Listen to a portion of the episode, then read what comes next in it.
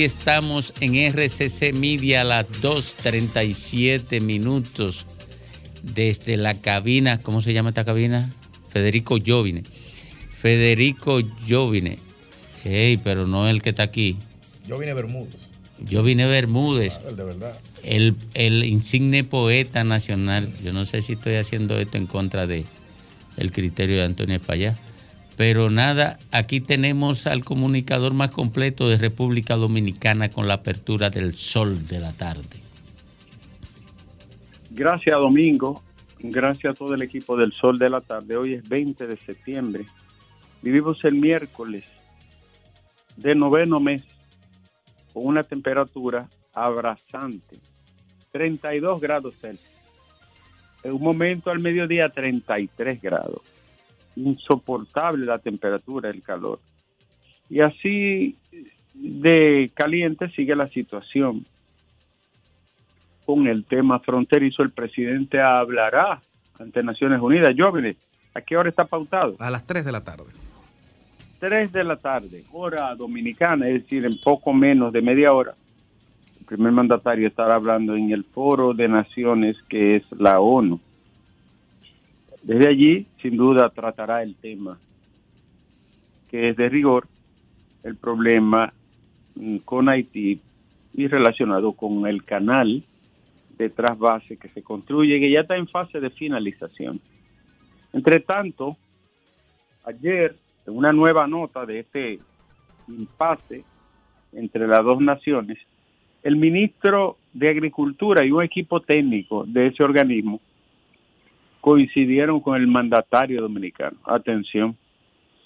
Brady Charlot, ministro de Agricultura, consideró que es inapropiado y técnicamente infructuoso, no factible el canal que se construye desde el río Masacre. El señor Charlot emitió sus consideraciones a través de un documento que fue publicado en el periódico Le Novelix y que ya se ha hecho público tanto nacional como internacional.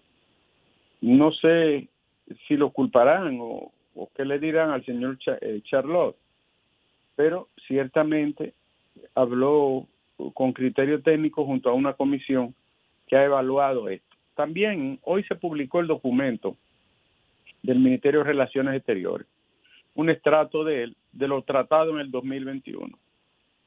Por eso siempre hay que documentarse. Había una discusión para un probable canal de riego bajo criterio técnico y una mesa que lo dirigiera. Nunca se autorizó. Nunca se autorizó. Y además de que no se autorizó nunca, estaba en un tema de discusión eh, y diálogo en una comisión de las dos naciones, pero ahí aconteció el suceso lamentable del manicidio contra el presidente Jovenel. Pero no hay un solo documento donde se haya autorizado esto. De modo que la, la, crítica al, al ministro de Relaciones Exteriores, que no es de mi agrado, subrayo, que no es de mi agrado, no, no han sido justas. Y en otro orden, señores, increíble, en ocho días, solamente en un suburbio de Puerto Príncipe, 104 ciudadanos haitianos han sido asesinados a tiro por las bandas. Estamos hablando de más de una centena de ciudadanos asesinados por la banda en el suburbio norte de Puerto Príncipe, solo en la capital. 104 muertos por una de las bandas o algunas de ellas que operan en territorio haitiano. La policía debe de aclarar con todos los detalles y debe de estar corroborado por el Ministerio Público la muerte de Octavio Guava de 57 años, quien era un gallero y que su casa estaba siendo allanada en la madrugada de hoy, donde resultó herida su esposa en un brazo y él lamentablemente perdió la vida de un disparo que le propinó la policía. Hay que decir que en este hecho también hay un cabo de la policía que fue herido de bala en un incidente confuso, un allanamiento realizado en Canca la Reina, Licey. Entre Moca y Santiago. Esto tiene que ser aclarado y yo le pido al Ministerio Público que diga qué ocurrió allí. Técnicos del gobierno de Haití advirtieron que la construcción del canal no es recomendable y admiten que dañaría a los productores dominicanos.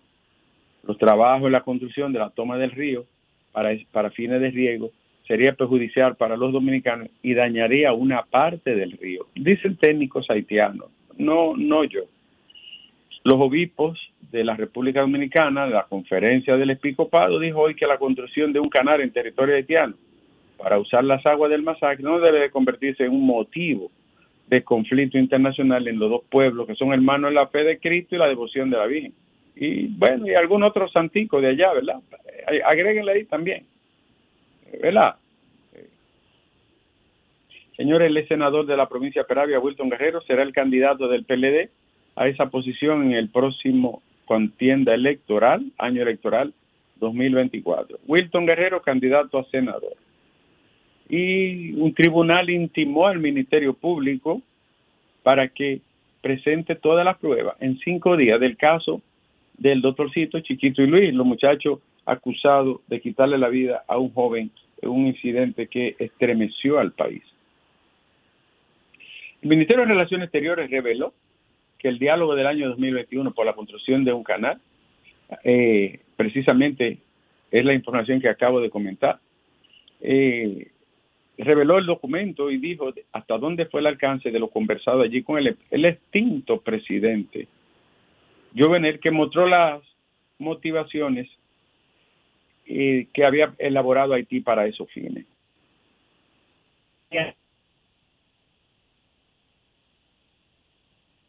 Se nos, se cayó, pero lo tenemos ahí. Ah, sí, su apoyo para una salida a la crisis de Haití. Y Abinader, el presidente dominicano, no solo el caso de la joven Griffin, ya en varios foros Abinader ha recibido duras críticas y presiones sobre el racismo relativo al tema haitiano. En estos tres años, en los foros, el mandatario de la República Dominicana ha recibido críticas de sectores haitianos o vinculados a ellos. Entre tanto, eh, José Ramón Peralta y Donald Guerrero llevaron su caso al Tribunal Constitucional tras confirmar la prisión preventiva por parte de la Corte. Los señores Guerrero y Peralta acudirán al más alto órgano eh, jurídico del país para atacar la prisión y la medida de coerción que le afecta. Eh, bien por ustedes, muchachos. La cárcel no se hizo para ricos. Bien. Es, la población dominicana de este siglo XXI. ¿Es racista o antihaitiana? Es una pregunta que se hace diario libre hoy en una encuesta que ha tenido mucha participación. La pregunta exacta es, ¿la población dominicana del siglo XXI sigue siendo más anti-haitiana que racista? A propósito de la estudiante Lizzie George Griffin, que encaró al presidente dominicano en la Universidad de Columbia. En la Altagracia, la Dirección Nacional de Control de Drogas eh, agarró a dos ciudadanos con 290 paquetes de una sustancia presumiblemente de aquello. Eso fue en la Altagracia. Mientras tanto, en Haití, los haitianos se manifestaron eh, ayer en protesta ante supuestos intentos de paralizar el canal. Las bandas están detrás de todo esto, ¿eh? Totalmente. Y tenemos más.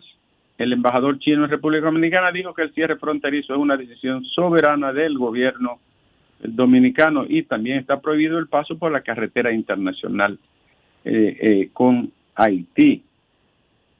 Un periódico catalán retiró la publicación que decía que el arzobispado de Barcelona desconocía el pedido de colaboración al obispo Masalle. Se equivocó el periódico catalán y todo el mundo se hizo eco de ello. Y era una noticia totalmente errada, porque ciertamente Masalle fue llamado por el arzobispado de Barcelona para colaborar allí. Ya los productores sienten el impacto del cierre de la frontera. Hay sobreoferta de huevo y de otros productos en la zona. Se están afectando seriamente un comercio que tiene un flujo diario de unos probablemente 90 millones. Y eso naturalmente que afecta el desenvolvimiento del comercio y las actividades productivas y comerciales de la frontera. Señores, eh, bueno Alejandro, debo de retirarme. Decir solo que parece que se está cuajando una salida, está cuajando una salida de carácter eh, diplomático o países amigos de la región, de ambas naciones, de República Dominicana y Haití, buscando una salida al impasse que ha generado el río Dajabón en la frontera. Alejandro. Bueno, retornamos al sol, retornamos al sol del país a las 2.48 minutos y esta vez para hablar con la gente. Buenas tardes. Adelante. Saludos.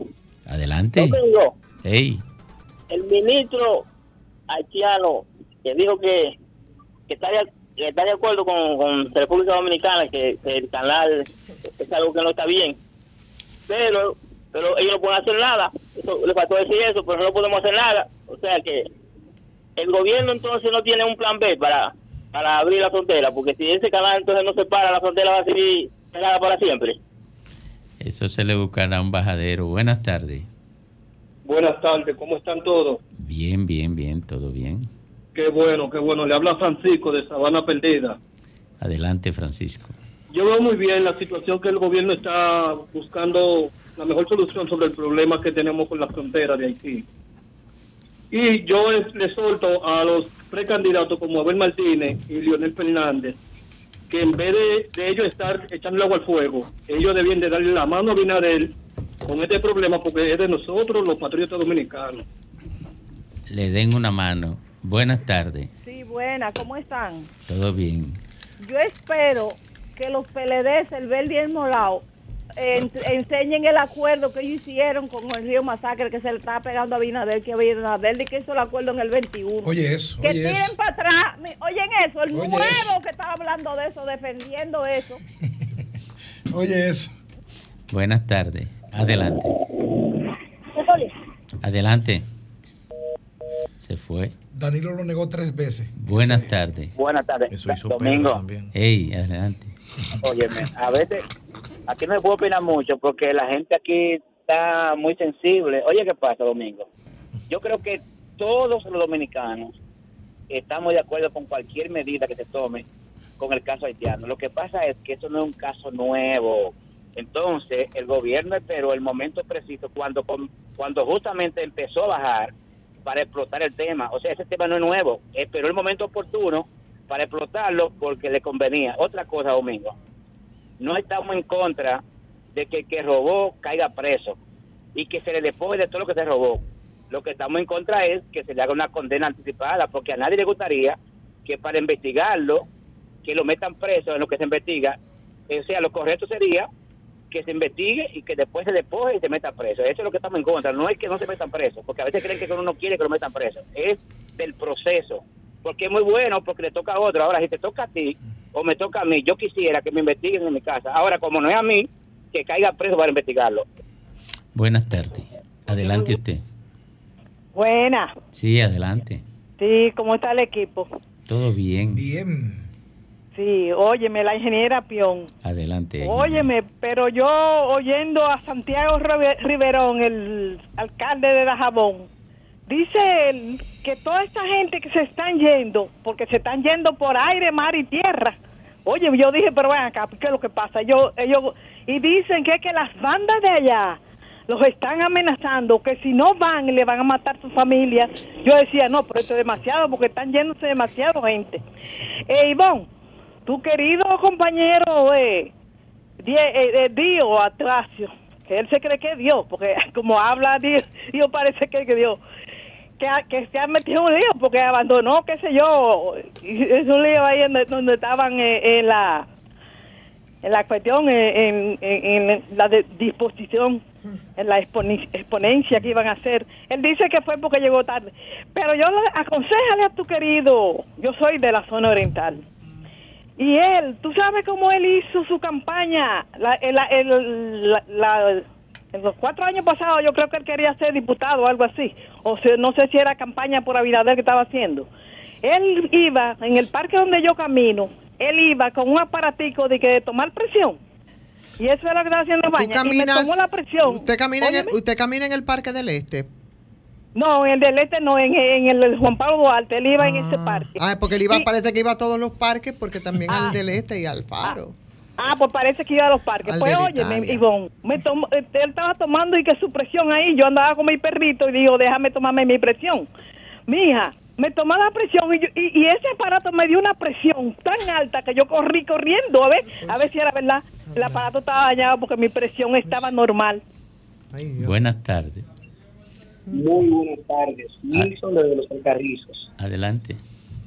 Mire, yo tengo un familiar allá, un primo en la frontera, y él establece que por primera vez en la historia no siente miedo del robo del ganado, gracias a las autoridades que están ahí, gracias al ejército que tiene la frontera bien pro- pro- eh, protegida, y eso realmente eh, hay que felicitarlo por un lado.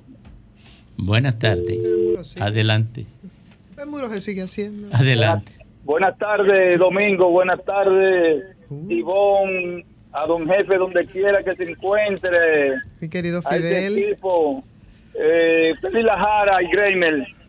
Eh, la verdad, mira, Ivonne. eh, Y tú yo sabes vine, que yo siempre vine. ha sido- Yo vine, mi amigo, yo vine. Por suerte que que soy tu todavía, amigo. Por que suerte. todavía está Por eso te va a tocar San- eh, eh, Manuel cuatro años más. Eh, cuatro años más, por, por ahí voy ahora a darte un puestazo con Manuel Jiménez.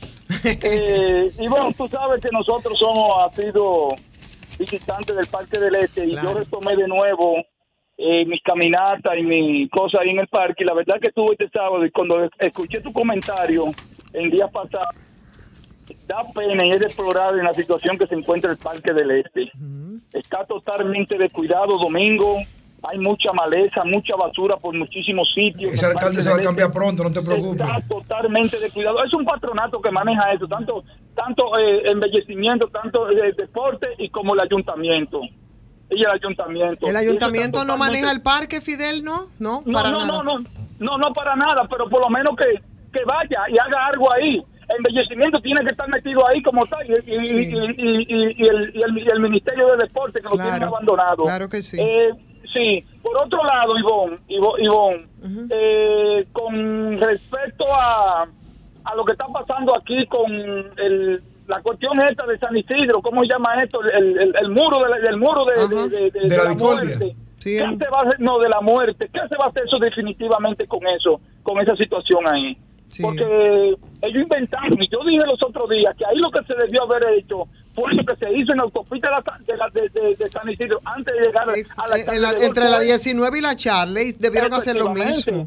Efectivamente, se puede hacer eso, pero ¿qué va? Cuando no se hay, cuando no hay planificar, no se puede. Y, con- y para terminar, Félix Lajara y a Jovine, Jovine, mira, esta cuestión de la licitación de los, de los camiones, de este inepto, inoperante y malgerente de Manuel Jiménez, eso, se, eso venía a pasar domingo. Eh, la- el, el Consejo de Regidores se lo advirtió en innumerables, en innumerables ocasiones, eh, eh, Ivonne, que, que mirar, mirar a ver qué iba a hacer con esa licitación y él, lo- él lo hizo como quiera por encima de la, sal- de la- del, del Consejo de Regidores. Y hoy mira lo que está haciendo él. Que lo callen, que lo sometan a Manuel porque su equipo que lo rodea a él son los dueños de todas esas licitaciones, Ivonne. Son los dueños, sus asistentes, los que están aspirando a son todo el círculo exclusivo de Manuel Jiménez. Buenas tardes. Adelante. El cañón. Adelante usted. Hola, buenas tardes, Domingo. Adelante. Domingo, Ey. Dani González, New York. Domingo, yo no me entiendo cómo una gente, con la necesidad que está pasando el pueblo dominicano, con toda la comida cara, estos verdugos pidiendo cuatro años más. Ellos tienen buen buen cheque del gobierno. Y lo tienen engañado. la más que el gobierno está pasando un cheque que usted pide cuatro años más de Abinader. Señores, cuando el de pollo cuesta 90 pesos, una libre de arroz 40 pesos. Lo está, lo está llevando el diablo a los dominicanos. No, no, yo no mismo no me entiendo por cómo esa gente se, son capaces, que le están pagando para que esté llamando cuatro años más. Buenas tardes. Adelante Eh, usted. Buenas tardes, Domingo. Saludos para todos. Saludos. Eh, mire, Domingo, real y efectivamente, el problema de nosotros con los haitianos no es solamente el canal. Nosotros, es más grande de ahí, Domingo. Sí. Nosotros estamos ya cogidos por los haitianos. Salgan a la calle, vayan a todas las casas, vayan a todos los pueblos, eh, vayan a las construcciones, vayan a, la, a los agricultores. Estamos cogidos ya, lamentablemente. Buenas tardes. Adelante usted. Domingo, y, y cuando habla así, eh, Ricardo Nieves sale del aire o se le puede hacer una pregunta. Eh, eh, ahora mismo se multiplicó por seis. Mira, Domingo, eh, esto, esto político, yo le, le digo eso al joven que está ahí, que lo respeto mucho, que qué le parece si, por ejemplo, el yo, yo sé Cloud, no sé cómo se llama, dándole retweet, dándole a lo que dice Iván, eh, eh, Iván, el senador, a lo que dice Leonel, y, y dividiendo el país, ¿cómo, cómo él se siente? Ellos, eh, eh, él apoyando todo lo que dicen estos políticos baratos. ¿Y a quién se refiere? ¿A mí? ¿Que, que yo estoy apoyando? Pues yo no apoyo a ese bandido. Sí, a mí. No, se refería a Iván y a Lionel. Buenas Ah, tardes. Buenas tardes, señor Domingo. Buenas la verdad tardes. Es que, la verdad es que el señor que llama de, de, de, de New York está mal informado, porque si él dice todo lo que dice, entonces ¿por qué el presidente tiene un 56%? ¿O es que todos están locos aquí de este lado? ¿O es que él no sabe qué fue lo que pasó por ahí con su gobierno? Buenas tardes. Adelante usted. buenas tardes. Sí, Domingo, ¿cómo se tiene? todo bien, todo bien. Bueno. Sí, dígame. Mire, Domingo, eh, hay que resaltar el gran trabajo de nuestra... Hello. Sí, diga. Ok, hay que resaltar el trabajo de nuestra justicia independiente, porque en verdad la señora Miriam Germán está caído atrás a la posición como nadie. Cuando yo veo a Leonel y hablando de temas que no tienen con política, convirtiéndolo en política, Eh, no se oye bien. Vámonos con Alejandro.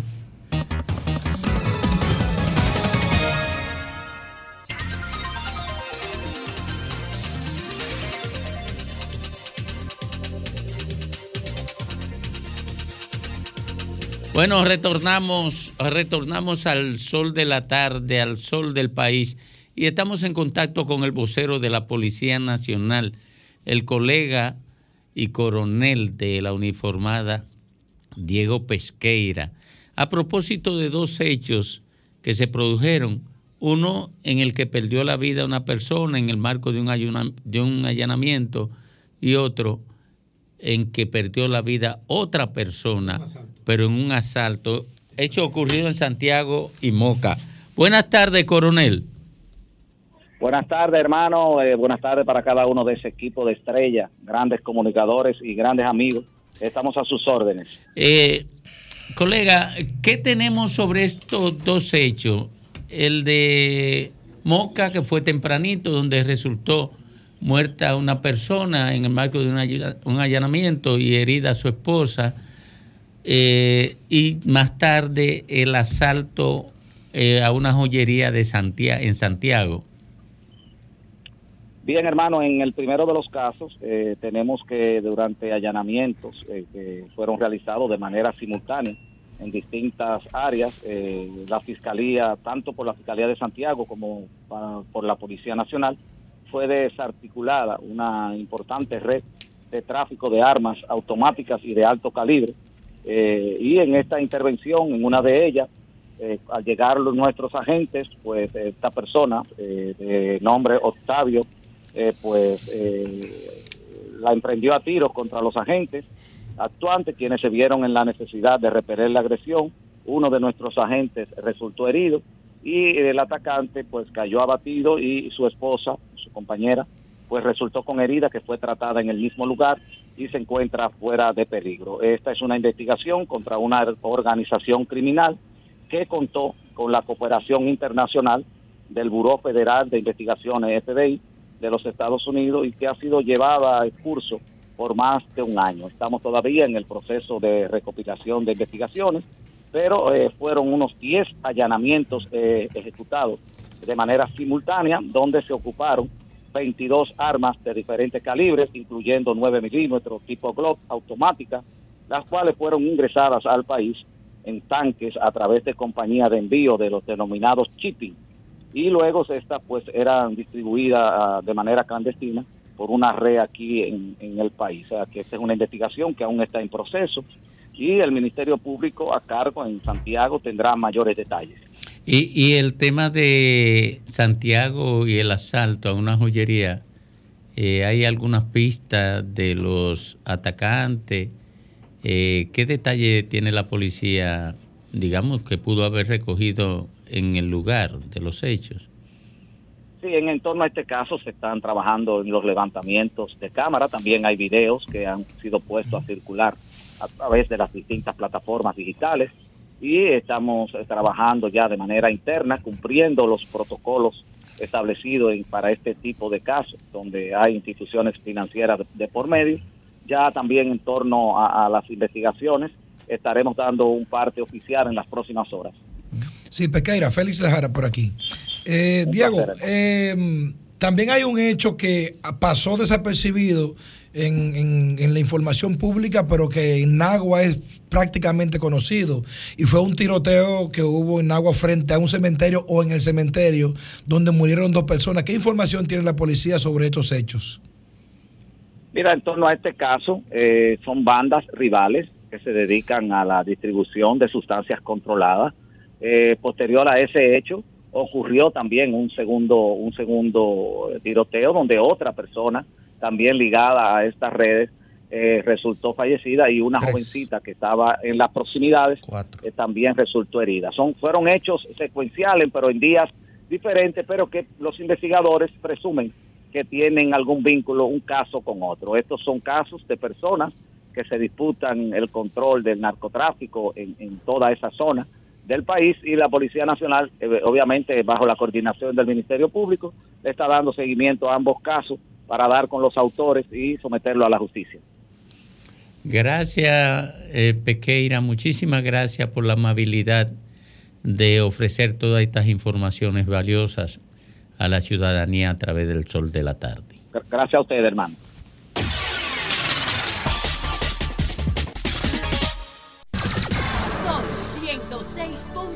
106.5. Sol 106.5, la más interactiva. Una emisora RCC Miria. Sol 106.5.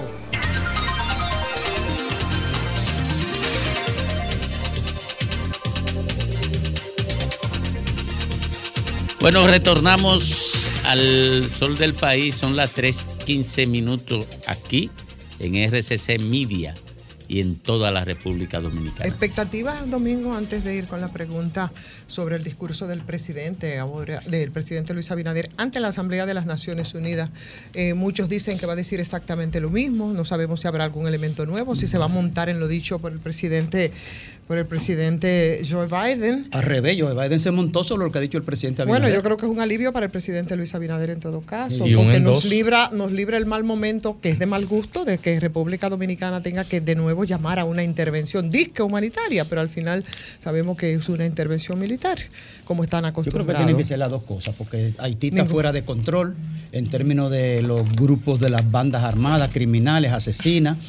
Eh, fuera de control, ni el Estado mismo la controla, ni nadie la controla. Pero bueno. Y entonces está la miseria, el hambre, la falta de salud y todo junto. Entonces, yo creo que debe ser una, una incorporación. Pero República Dominicana llamando multinacional. Pero me, escúchenme, escúchenme. multi- Sí, pero perdón. Señores, Domingo no iba a hacer una pregunta. República. Dominicana. No, pero, pero escúcheme. Yo, yo voy a hacer una pregunta, no, no es una participación. República Dominicana No, República pedir Dominicana una no. intervención. Si tú supieras que no, al que la yo- República Dominicana. Si tú supieras No, que no, no, esto hay Jara- que cerrarlo si República la Jara- Dominicana pide una la Jara, si tú supieras que no, que el que yo escuché pidiendo eso fue a Ariel Henry, que necesitaba una intervención. Ah, yo, ah, yo estoy de acuerdo con Sí. que Pero lo hizo el canciller República. Dominicana. Sí. No, no, un no, país no, no, no. se intervenir. Perdón, no, no, pidiendo no, no, intervención. no, no, no, no, Ari. ¿Qué te parece lo dicho por Ali Henry, por favor? Excelente, ellos mismos son problemas que lo bueno, resuelven. Ah, bueno. Ahora, ¿Qué- a qué- República qué- Dominicana no le luce eso. No, porque hay que dejar que ¿Qué no ese luce? país se Jodernos. desangre. No, no le luce eso. Jodernos que no luce, Un país No, intervenido dos veces. Jodernos que no luce.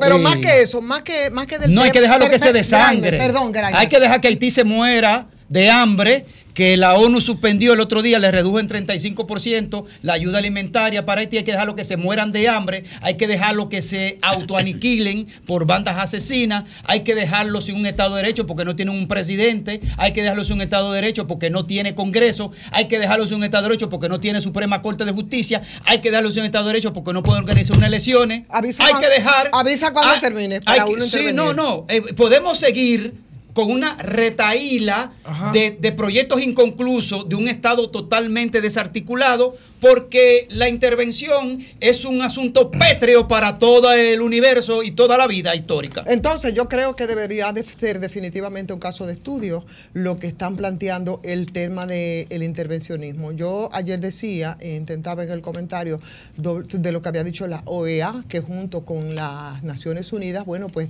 habían intervenido. Y la crítica de esa misma OEA, que fue de apología, yo creo que debería de llamarnos a reflexión, porque esa misma OEA planteaba como valoración una mirada hacia atrás y hablaba de lo que había sido en 20 años el intervencionismo disque humanitario y así mismo lo entrecomillaban ellos. Entonces, eh, los calificativos que utilizaba, y, pero nosotros vemos la realidad, sabemos lo que ha sido los resultados de la intervención. Óyeme, Graimer Méndez, por si tú no te has enterado, ese intervencionismo aquí de la, o, de la MINUSTAP y que también estaba apañado por la OEA y por supuesto por Estados Unidos, porque tanto la OEA, sobre todo la OEA, como las Naciones Unidas son una entelequia al servicio de Estados Unidos. Tú sabes lo que nos costó a nosotros, que se metieron ahí por nueve meses, que duraron 13 años, que se tragaron 7.330 millones de dólares, que es... Óyeme, óyeme, que es más de la mitad del PIB de Haití, con lo que podía solucionar el asunto. Entonces, ¿Qué hacemos ¿cuál- entonces? No, yo no ¿Pero sé lo qué que hacemos? Permiso, permiso, No, no, pero- espérate, no, espérate, pero- no es lo que hacemos, porque ¿Qué sí le hacemos? voy a decir lo que pudiéramos hacer. Y hemos hablado aquí mucho ¿Qué de esa hacemos? mirada en la que hemos coincidido,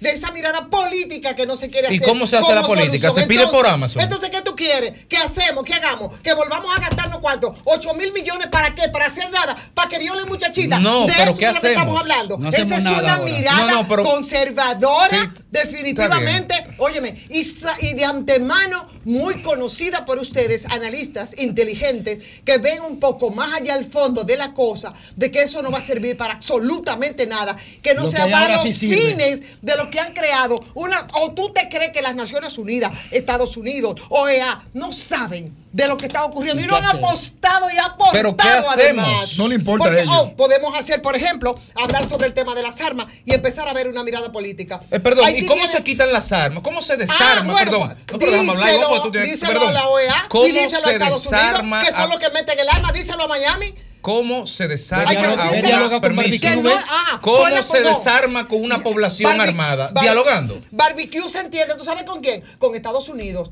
que son los que le meten las armas. ¿O de dónde Pero ¿cómo los empresarios crean los cuartos, que compran las armas? Pero repito la pregunta. ¿Cómo se desarman las bandas haitianas? Dialogando con ellas. No, no, tendrá que desarmarla. Quien los están, le están No, no, no, sin armas. retórica. No, ¿Cómo no se es desarma? retórica. Exacto. No, no, ¿Cómo no se es- desarma? No es retórica. No, porque no es estamos- perdón, Tú sabes, Permiso. Cortando la ¿Quién fuente de suministro. está- tú puedes cortar. Cortando la fuente Eh, de suministro. Perdón. Los empresarios haitianos que, que están en Dominicana también. Y que Estados son socios Unidos del gobierno. también, y Estados Unidos y están también. ahí Estados. Unidos. Eso mismo Te recuerdo, vender. Díganlo te, recuerdo. La- claro. Permiso. Claro. Es el Estado Dominicano Permiso. que está armado. No, el Estado Dominicano ¿Quién? no tiene armas. Pero, señores, tiene armas no, No, empresario. Espérate, Empresario. Espérate, Señores, Federico. empresario. ahí, es que la Ahí Jara ha donde dicho algo. empresario. Es que la Jara ha dicho Empresario. algo. La Jara ha dicho- Empresario. la Pero que yo Jara- quiero responderle, la- pero no la- me deja. La Jara ha soltado un ladrillo ahí, donde la Jara ha dicho por lo bajo, en medio de esta barullo dialogante anárquico,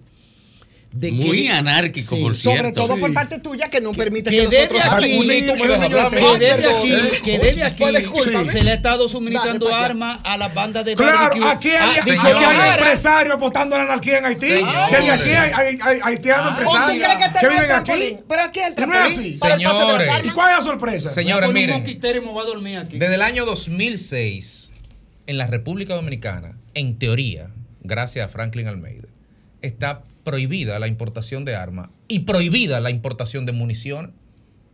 Y yo le pre- te pregunto a ti, aquí no entran pistolas todos los días. Pero espérate, espérate. Ay, pero por favor. Espérate. No, no, no. ingenuidad la tuya. No, ¿Qué ya. vas a comparar Perdón, eso, habla- te cedo mi turno No, para que no, tú no, no, hables, no es que me ceda el turno. Lo que No, te estoy porque yo no diciendo puedo hablar. es mucha ingenuidad. No, no, es mucha ingenuidad. Oh, claro. Ingenuidad. Claro. Pero puedo, no pero podemos me permite hablar tres minutos sin interrumpirme. Tres. 180 segundos, márcalo. Mira. Lo primero es que aquí está prohibida la importación de armas y de municiones. Y hay armas y municiones. Las armas son de hierro. Las armas no tienen fin. Las armas no las tiene. ¿Quién la Estados- deja entrar? En Haití no hay Estado. ¿Qué parte de eso que tú no entiendes? En Haití no hay aduana. Si hubiera aduana en Pero Haití. nosotros sí. Permiso. Pero nosotros Ah, sí la dejamos entrar. ¿Por qué a nosotros Dale, que no entra? ya, no, no voy a hablar. No, pero Dele, dele un- Bueno, pero tranquilo. Yo vine No, no, tranquilo. Pero puro de este lado de No, no se puede. Lo que pasa es, No lo que pasa hablar, es, yo quiero hablar. miren, lo que pasa es que hay que dejar que el otro complete la idea. Miren, si ustedes no escuchan al otro, no pueden completar su juicio. Es que ellos se quieren oír a sí mismos. Oye, oye. Yo no me quiero ir. Claro que no, oír, no, pues- yo no, absolutamente. pues escúchame si, a hay, mí, al- entonces. si hay alguien que no le gusta oírse a sí Pero mismo, escúchame, soy yo. pero lo No. disimula bien. No, no, absolutamente. Porque eso implica otras cosas. Y de esas yo de verdad que no, no. Pero no escúchenme, por Pero, favor. pero es, es sencillo, miren. Sen- si un diálogo nada más se da si uno se calla para permitir que el otro emita la idea. Si usted atropella la emisión de la idea del otro con su intervención anárquica, nunca se producirá un diálogo y la gente allá afuera no entiende nada. Eso usted podrá sentirse satisfecho porque reiteró y reiteró, reiteró su posición, pero la gente no entiende nada. Yo pienso que la, la característica más importante del ser humano es escuchar. De manera que yo creo Una- que se puede llevar el en- diálogo en así. Adelante, no. eh, compañero Domingo, lo que estamos es poniendo en perspectiva, y es lo importante en definitiva a esta hora. Están ustedes, porque yo no he hablado. No, lo- el punto de partida. el- mira, punto de partida de que en breve tienen una discusión estrictamente semántica de que y en breve, terminológica. de que en breve estará hablando al presidente. de que se aguante el presidente, No, que está eso- pasando un programa. Eso es lo que le estoy diciendo. Coño, que se aguante. Eso es lo que le estoy diciendo a la Este población. El Monólogo de Jara Los muchachos nos harán Federico, seña, eh. nos harán seña en cuanto el presidente entre a la Asamblea General de las Naciones Unidas. Mientras tanto, compañero Federico. Ivonne, No, dale. Ivonne, óyeme. Ah, Ustedes yo están hablando, ustedes están discutiendo un tema estrictamente terminológico. Esto no es cuestión de si intervención, esto no es cuestión de etiqueta, esto no es cuestión de, de qué vamos a hacer o no. Esto es cuestión de cuál es el fin último que tiene que perseguir la República Dominicana en Haití. Y no, la Jara, nosotros no tenemos por qué avergonzarnos de decir que queremos una intervención. Yo, no, perdón, yo no quiero una intervención. Pero como Estado dominicano, yo exijo como ciudadano que en Haití haya estabilidad, porque es una cuestión de mi seguridad ay, estratégica. Mío, y si hay que invadir, que se invada. Pero uno. ¡Oh! Sí, ¿Y tú yo- quieres que nos sentamos orgullosos de eso? mío, yo- ¿por qué bueno, es? Un yo país estaría invadido más- cuántas veces. Yo estaría más orgulloso de Uh. dejar joder al pueblo dominicano en aras de palabras huecas que no pintan nada. Señores, ¿qué Esto pe- es un tema de estabilidad. No tenemos por qué avergonzarnos de exigir estabilidad en nuestra frontera y de exigir estabilidad donde los vecinos. Vamos a- Porque esa inestabilidad se revierte en contra de nosotros y ataca directamente a la base de este gobierno. Me hubiese gustado que administración. Vamos a Fa- hablar que de la Fafa esté aquí. Vamos a hablar de la dimensión Ah, política Oye, me hubiese Yo no gustado que Fafa esté ideológico. Me hubiese Yo no tengo lastre ideológico, perdón. Fafa que sufrió Yo no que tengo fue actor ideológico. Y escúchame, Para que eh, tú con. Fafa y yo le hubiera dicho, ¿y qué tú querías aquí en 1965? ¿Otra Cuba? ¿Eso es lo que tú querías? No, ¿y por qué Ah, no? pero tú estabas de acuerdo con ¿Y la por qué intervención no? del 65. ¿Por qué no? Ah, ¿Y por qué no? ¿Por qué no? Porque yo creo en la propiedad privada. Oh, y y aquí yo no creo en la miseria. Y yo no creo en el comunismo. Ah, ah, bueno, pero eso es un derecho que tú tienes. Y lo ejerzo. ¿Y cuál es la prueba? ejerzo. Pues me ¿Y parece cuál es la prueba para un gobierno comunista? Óyeme, óyeme. Un gobierno progresista en el, 60 en el 63 aquí. Juan Bosch hizo el gobierno más decente que ha existido en la historia y transformó la sociedad dominicana cuando aún era arcaica.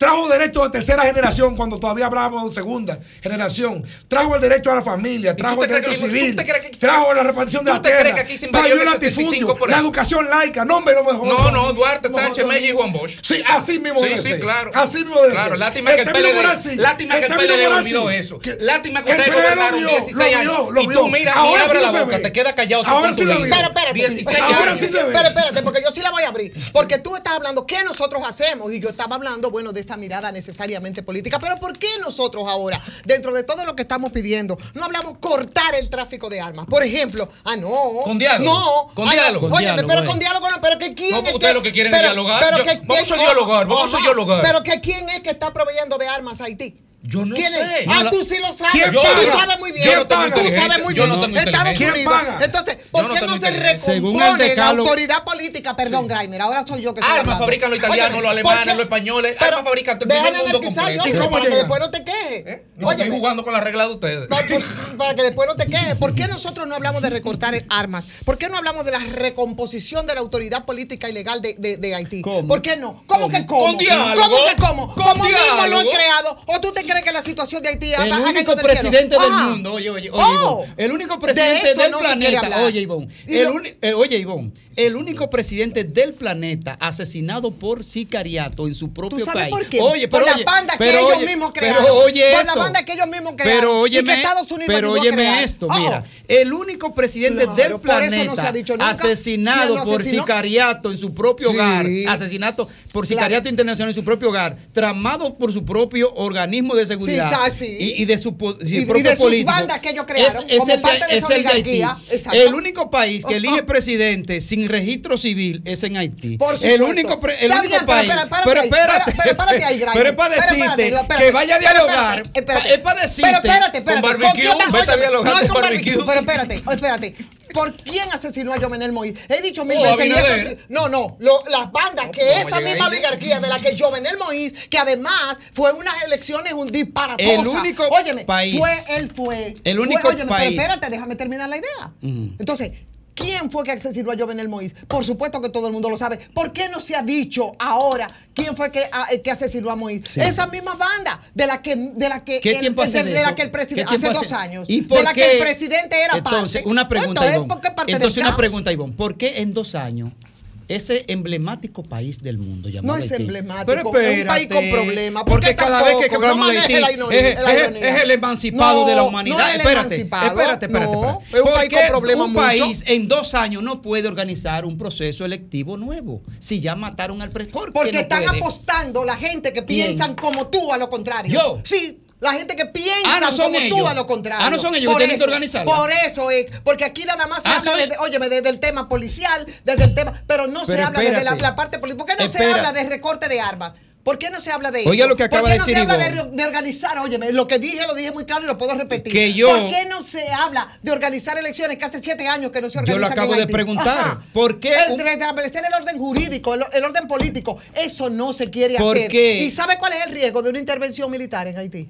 ¿Tú sabes cuál es una guerra civil de connotaciones internacionales y ah, lo otro es no hay guerra civil en este. permanente? Y ah. eso a eso siempre han ah, apuntado. Y ya no hablo más para que no me digan que yo porque, hablo. porque un país en dos años donde le mataron el presidente no es capaz de organizarse internamente y hacer unas elecciones para elegir un presidente, elegir un congreso y Ay, comenzar a Pero eso a los haitianos tú quieres preguntárselo. No, no, Ivonne, no, pero acaba de decir que Ivonne no puede tener una respuesta del pueblo haitiano. Ah, entonces la solución... ¿Tú no crees que le proporciona pues Entonces, espérate, espérate. Entonces los problemas de Haití vienen desde República Dominicana y la solución es también la torpedeamos nosotros. No, no, no, no, no, no, no, no, no manipule. ¿Cómo, las cosas bien cuando no, hagamos nada, cuando seamos así, indiferentes y veamos a la gente cruzar y ya, eh, bueno, eh, ahí entonces, estamos No manipulen, entonces, que no estamos diciendo, no, hacemos nada. no, no estamos entonces, diciendo que República Dominicana es la culpable de todos los problemas. Y sí también aquí hay personeros culpables. Aquí llegado. no se tratan a los mismos inmigrantes, matones, gorilas de Haití que vienen mm. y se atrincheran aquí en República Dominicana como a la inmigración. El pobre Porque Haití, son cosas diferentes. Sí, el pobre, es, no, pobre no, empobrecido. Que el, es pobre Haití, el pobre Haití. de visas selectivas. El, el pobre Haití. Selectiva. El pobre Haití. El pobre Haití. Un un, animalito desamparado no tiene manera de valerse por sí misma y solo aspira a que la comunidad internacional le resuelva todos sus problemas.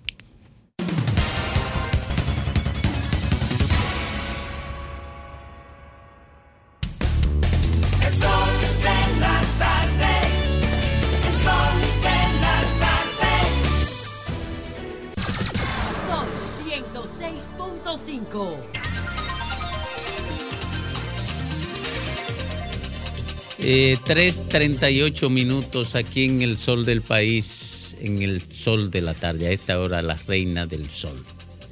Ivonne Ferreras. Gracias, Domingo. Saludos, República Dominicana, desde este sol de la tarde. Señores, no todo es Haití. No, no, no. Aquí en el país también suceden cosas. Eh, mientras estamos expectantes para la intervención del presidente Luis Abinader ante la Asamblea de las Naciones Unidas, aquí el sábado se produjo un accidente. Eh, y ha habido todo, toda suerte de conjeturas. Y debo recordar y con un clic buscándote en Google. En 2011, el ingeniero Hanlet Herman, eh, un especialista en sistemas de tránsito, excelente, ¿no? Eh, hablaba y hacía unas declaraciones y decía, hablaba de la lógica en términos de las operaciones del metro de Santo Domingo, el, hecho de que puedan suceder cualquier tipo de accidente. De hecho, en todos eh, eh, los países que utilizan este medio de transporte, bueno, pues han habido experiencias, ¿no? Respecto a, accidentes. En la ocasión, exactamente, ¿qué había ocurrido aquí en el país en ese momento que provocó la reacción del señor Herman? El tercer vagón, un tercer vagón en el metro que no pudo entrar a los carriles y entonces ahí ya ustedes pueden imaginarse, apenas dos meses, dos años tenía el metro y eso fue eh, todo un, un reperpero. Decía que ese tipo de cosas ocurre, como lo que ocurrió recientemente también. Ahora, lo que me preocupa es que con el accidente del pasado sábado, con ese accidente del metro, específicamente en el área de Villamella, ahí cerca de la estación Mamatingó, donde lamentablemente nueve personas resultaron heridas. Qué bueno que no hubo eh, más allá de estas personas que se recuperan, pues, situaciones más que que lamentar, como que se hayan producido muertes, que pudo haber ocurrido. Eh, y bueno, la paralización del servicio y todo más. Ahora, la verdad es que aquí todo se quiere politizar. Hay razones que los técnicos han dicho eh, por las que este tipo de cosas pueden pasar, pero óyeme, no se perdió, señores, ni una micra de tiempo, sobre todo los políticos de la, de la oposición, para culpar, en este caso, al presidente de la República del accidente, alegando que eh, tenía que ver con los despidos que se habían hecho del metro, por la sustitución de personas nuevas que no tienen experiencia, nuevos colaboradores para que operaran el metro.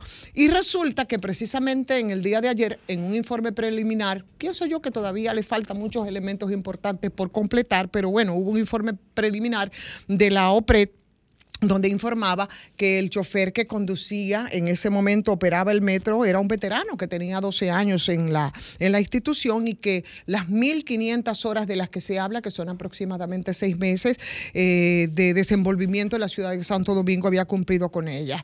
Las actuales autoridades, yo creo que ciertamente esta experiencia debe servir para que se, se esté más alerta, para que eh, se tomen todas las medidas del lugar, que nosotros podamos evitar accidentes, accidentes de ese tipo, pero tratar de sacarle provecho político a esta situación a mí me parece un exceso. Y claro, por supuesto que uno de esos políticos fue el presidente Leonel Fernández, que por allá, por Estados Unidos, inmediatamente, bueno, pues eh, decía que el principal culpable de ese accidente donde nueve personas habían resultado heridas en el metro era el gobierno por el despido del personal y cuantas cosas. Y ese mismo grupo de personas que el año pasado eh, no, este mismo año, bueno, pues estuvieron eh, en- eh, haciendo en niveles de protesta, ¿no? Por una serie de reivindicaciones que desde hace muchos años, me parece que desde 2017, estaban ellos demandando precisamente del metro. Pues ayer también ni cortos ni perezosos salieron inmediatamente en una rueda de prensa a hablar de las advertencias que ellos habían hecho de esta, de esta, de este accidente. Eh, y me parece que definitivamente es un poco pescar en río revuelto. ¿Qué yo pienso? Yo pienso que esta es una experiencia que debe servirle a las autoridades para corregir ciertas situaciones, como es, por ejemplo, la violación de los protocolos, que tampoco entiendo que si es un operario que desde el, desde el 2012, que si tiene toda la experiencia, a menos que no sea esas debilidades institucionales con las que nosotros nos manejamos, pues no había ninguna razón lógica para que con la experiencia tan dilatada, bueno, pues esta persona violara los protocolos. Pero eh, eso, eso pasó. Y por supuesto, la rueda de prensa que hicieron ayer esos mismos empleados ahí en el Centro Olímpico, donde había participado incluso sus abogados, eh, eh, advirtiendo que si no se tomaban medidas drásticas, pues las probabilidades de que vuelva a ocurrir el accidente, un accidente similar o de peor em- envergadura, eh, eh, estaba ahí latente y eso me parece muy lógico. Lo que no me parece lógico es que nosotros, Señor, a todos, como si no tuviéramos discurso o como si no tuviéramos ningún tipo de preocupación por resolver problemas reales de este país, inmediatamente salimos a politizar. Y también en el caso del accidente del metro, que puede ocurrir en cualquier lugar, que ocurrió en el 2011, que en algún momento incluso se llenó de agua, lo recordarán ustedes, ahora también le querramos sacar capital político en vez de la preocupación para una operación correcta, de manera que la gente te mantenga la confianza y no se exponga con accidentes peores en el metro de Santo Domingo.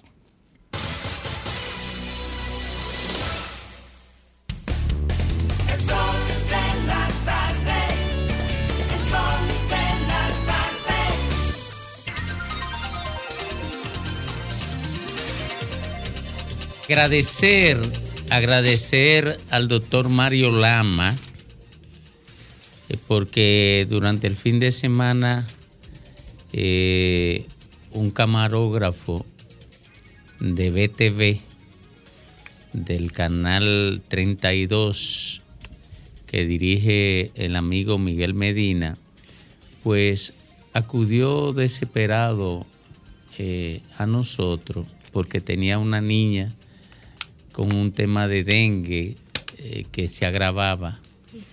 Y entonces parece que no había logrado el ingreso, por lo que fuera. Entonces lo llamé, no temo- que, eh, tenemos ya el Sí, presidente. ya, ¿verdad? Ah, bueno. Eh, pues vamos, vámonos con el presidente y ahorita le agradecemos a Mario Lama que es subalterno del presidente. Excelentísimo señor Antonio Gutiérrez,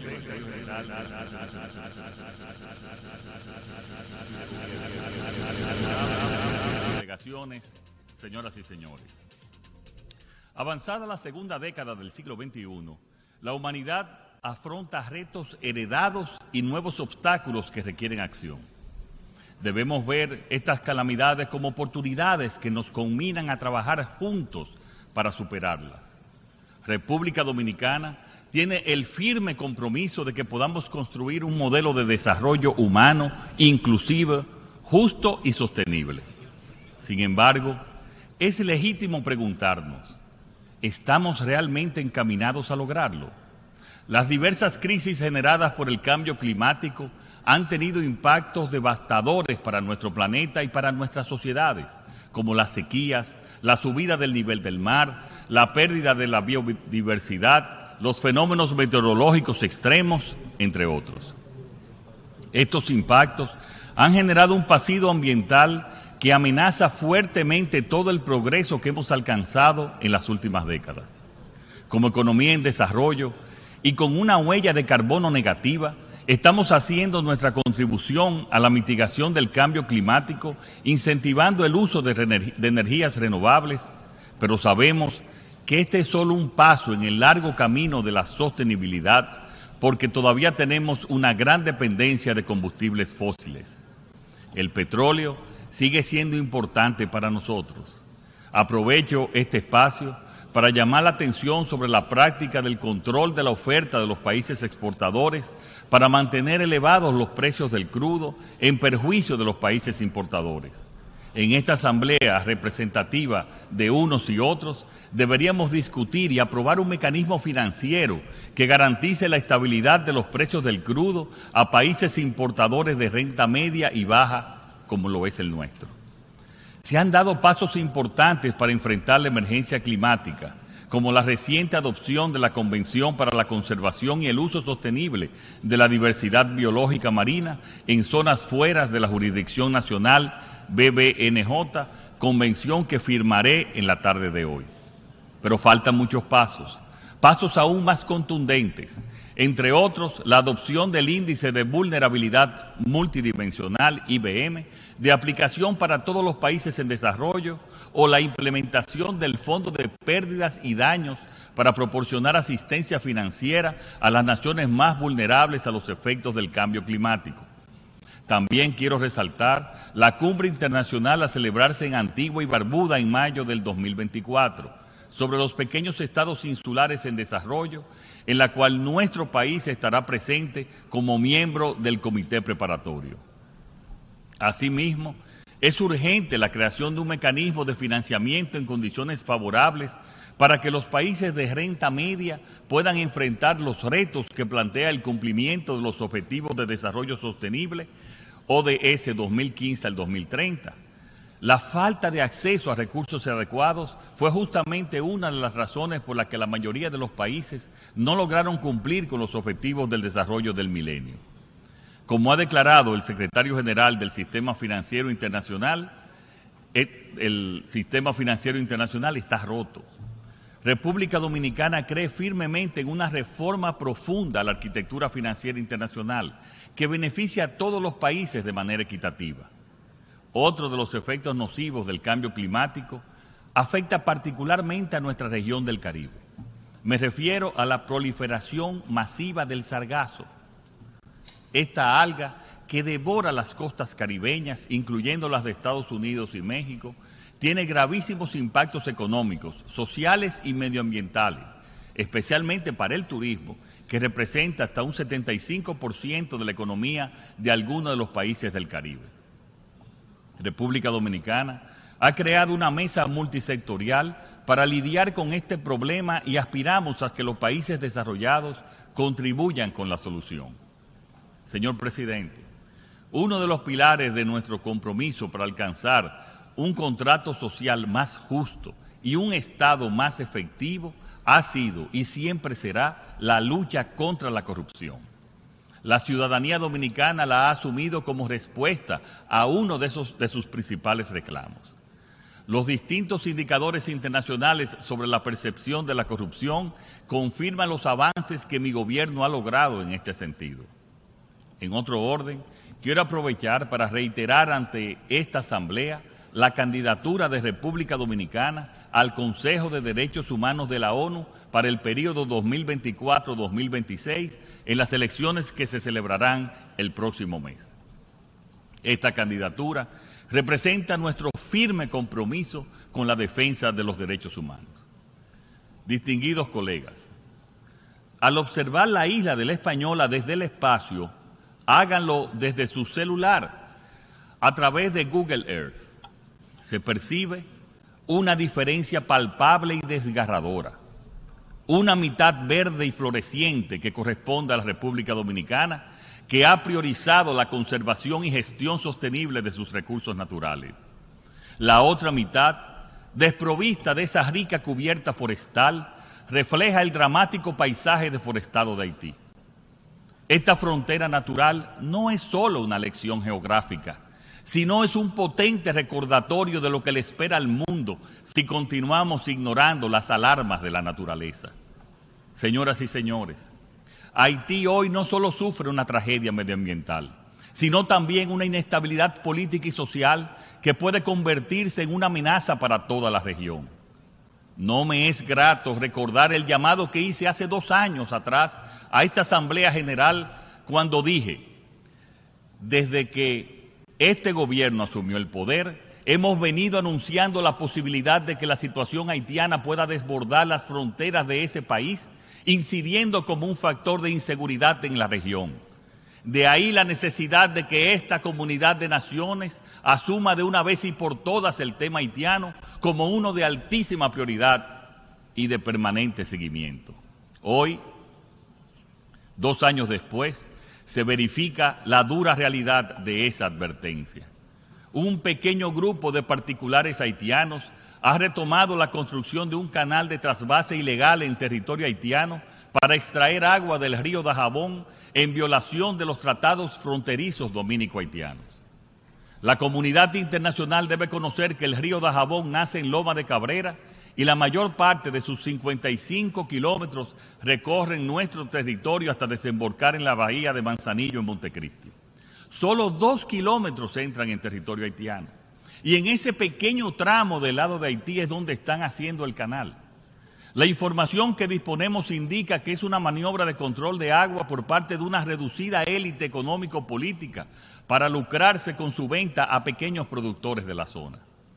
La idea de ese proyecto nunca fue comunicada oficialmente al gobierno dominicano, ni se suministró documentación sobre su envergadura, su impacto ambiental y la identidad de sus beneficiarios finales. A pesar de la exigua información disponible, los análisis que hemos realizado demuestran que la obra pone en riesgo el acceso al agua de centenares de familias agricultoras dominicanas y haitianas, aguas abajo de donde se construye el canal. Además, el proyecto pone en peligro de inundación tanto el Parque Industrial Codevi, 300 metros aguas abajo del canal, y a sus 19 mil trabajadores haitianos, como también a una parte de los habitantes de las ciudades fronterizas de Dajabón y Juana Méndez. Y como si fuera poco, tendría efectos ecológicos nocivos afectando la laguna de Saladilla, una de las principales humedales de la República Dominicana. Desde abril de 2021, nuestro haitianas reiteradas veces detener la construcción unilateral e ilegal de dicha obra.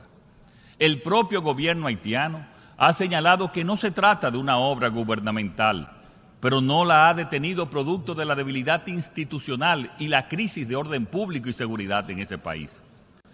La situación ya ha derivado en una delicada animosidad a ambos lados de la frontera. Ante este acto ilícito internacional, cometido por particulares en una parte del río que se encuentra en territorio haitiano, el gobierno dominicano se ha visto obligado a tomar medidas contundentes, como el cierre de la frontera con Haití, para garantizar la seguridad y el interés nacional, así como para proteger nuestros ríos, medio ambiente y producción agrícola. No tenemos ni deseamos ni buscamos una confrontación con el pueblo haitiano, pero sí estamos enfrentando a los actores incontrolables que mantienen la inseguridad en Haití por sus intereses particulares y que ahora conspiran también contra la estabilidad de su gobierno y la seguridad de los recursos hídricos. Señor presidente, sin lugar a dudas, el problema de Haití ya no está en Haití, está en manos de la comunidad internacional. Y por esta razón respaldamos firmemente la postura responsable del presidente de los Estados Unidos, Joe Biden, expresada ayer desde esta misma tribuna y que nosotros vamos a repetir ahora. El Consejo de Seguridad tiene que autorizar de forma urgente la misión de seguridad respaldada por la ONU. Ya el Consejo de Seguridad ha aprobado tres importantes resoluciones creando un régimen de sanciones, un esfuerzo para detener el flujo ilícito de armas y un llamado a la creación de una fuerza multinacional para asistir a la Policía Nacional Haitiana, como han solicitado el gobierno de ese país y el secretario general de esta organización. Aplaudimos el importante gesto solidario de Kenia de liderar la, fuerza multinacional y el de Jamaica y Bahamas de aportar efectivos. Aprovecho la ocasión para agradecer de forma particular al presidente de Kenia, William Ruto, por su solidaria y humanitaria disposición a liderar a través de esta misión la búsqueda de la paz y la estabilidad del pueblo haitiano. Además, deseamos que todos los países que están considerando jugar un rol en este encomiable esfuerzo a actuar con determinación. Lo que ocurre en Haití es una ruptura del orden público por parte de elementos criminales sin ninguna reivindicación política o ideológica, por lo que acoger la solicitud de ayuda de las autoridades haitianas enviando una fuerza multinacional es cónsono con el espíritu y la letra de la Carta de las Naciones Unidas y del mandato de esta organización, acorde con el derecho internacional para garantizar la paz. Estamos todos conscientes que el proceso de pacificación en Haití debe asumirse junto a un pacto social y político. En ese sentido, encomiamos la noble gestión que viene desarrollando el grupo de personas eminentes de CARICOM para lograr un acuerdo político que permita la mayor legitimidad posible para la aceptación de una fuerza multinacional y la celebración de elecciones justas, libres y transparentes. En ese particular, quiero reconocer al primer ministro Andrew Holness de Jamaica por todos sus esfuerzos. Al tiempo también de agradecer al secretario general por su trabajo en atender esta crisis, le hacemos un llamado a redoblar sus esfuerzos por lograr el despliegue inmediato de la fuerza multinacional en Haití. Hacemos también un llamado al Consejo de Seguridad a aprobar dicha resolución. Dicha resolución ahora, porque el tiempo se agotó. Señor presidente, República Dominicana durante siglos de convivencia, muchas veces difícil, junto al pueblo haitiano, ha dado muestras evidentes de incansable solidaridad. Haití necesita mucho y quiero reiterar nuestra solidaridad con el pueblo haitiano, pero sin olvidar que nuestra principal responsabilidad es defender los intereses del pueblo dominicano.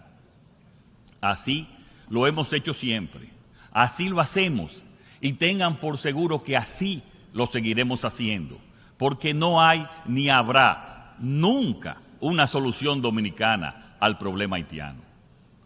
Señoras y señores, no esperemos a que la próxima advertencia sea crónica de una tragedia anunciada. Que este momento, en el 78 periodo ordinario de sesiones de la Asamblea General, marque un renacimiento en nuestra determinación colectiva para forjar un futuro más seguro, inclusivo y sostenible para Haití y para todos. Hago un llamado final. Este escenario global nos desafía a actuar no solo como naciones individuales, sino como una colectividad unida, con una visión compartida y un propósito común.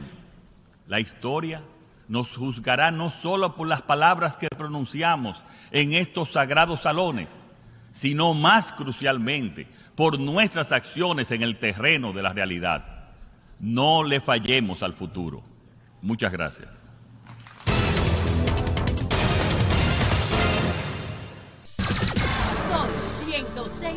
106.5.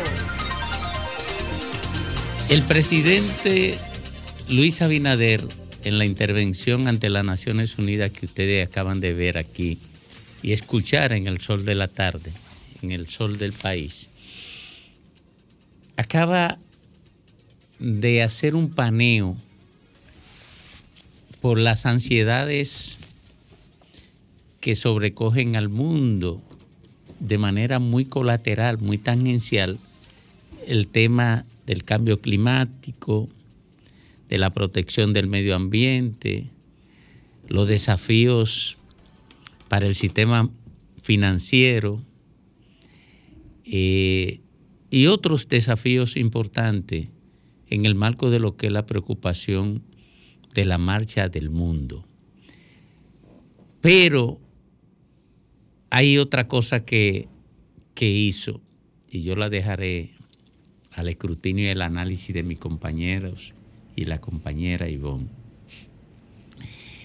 Globalizó la crisis dominico-haitiana, globalizó una crisis fronteriza